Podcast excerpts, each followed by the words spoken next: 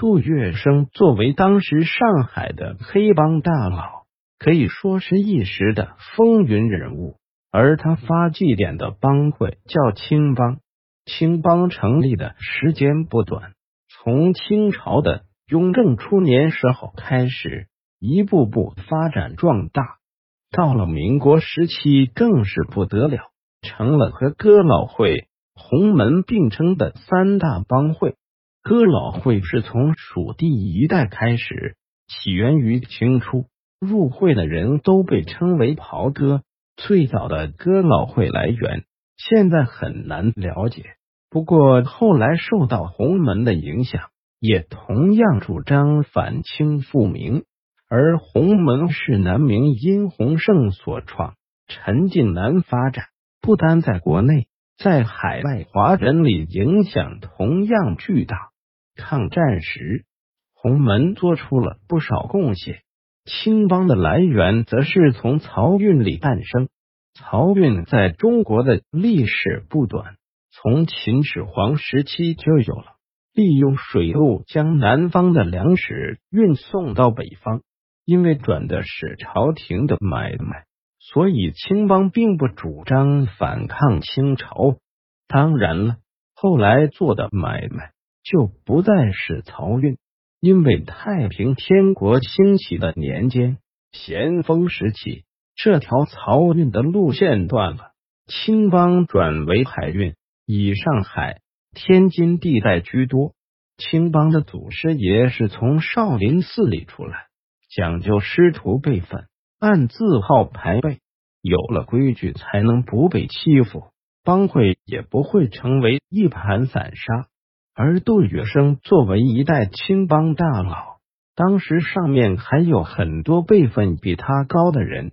有一个年纪轻轻的人，辈分就已经大了杜月笙两行。他就是袁世凯的次子袁克文。袁克文能有这么高的辈分，是因为花了大价钱找到一个已经退隐的青帮大佬，拜了师傅。就跟韦小宝直接拜了陈近南当师傅一样，辈分自然水涨船高。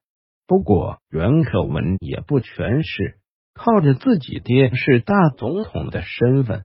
当时的青帮虽然受雇于袁世凯，可袁克文却公开反对自己老爹当皇帝。一般人来看，老爹当上皇帝，自己不一定当太子。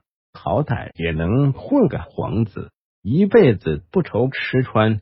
而在袁世凯看来，自己称帝反对的人虽然不少，可轮到自己的亲生儿子也反对，那可是气坏了。看着自己老爹盛怒之下，这才逃往了上海，加入了青帮。但他的这个辈分不只是好看而已。当时有这么一个说法：南有黄金荣、杜月笙，北有金尾帮主袁寒云。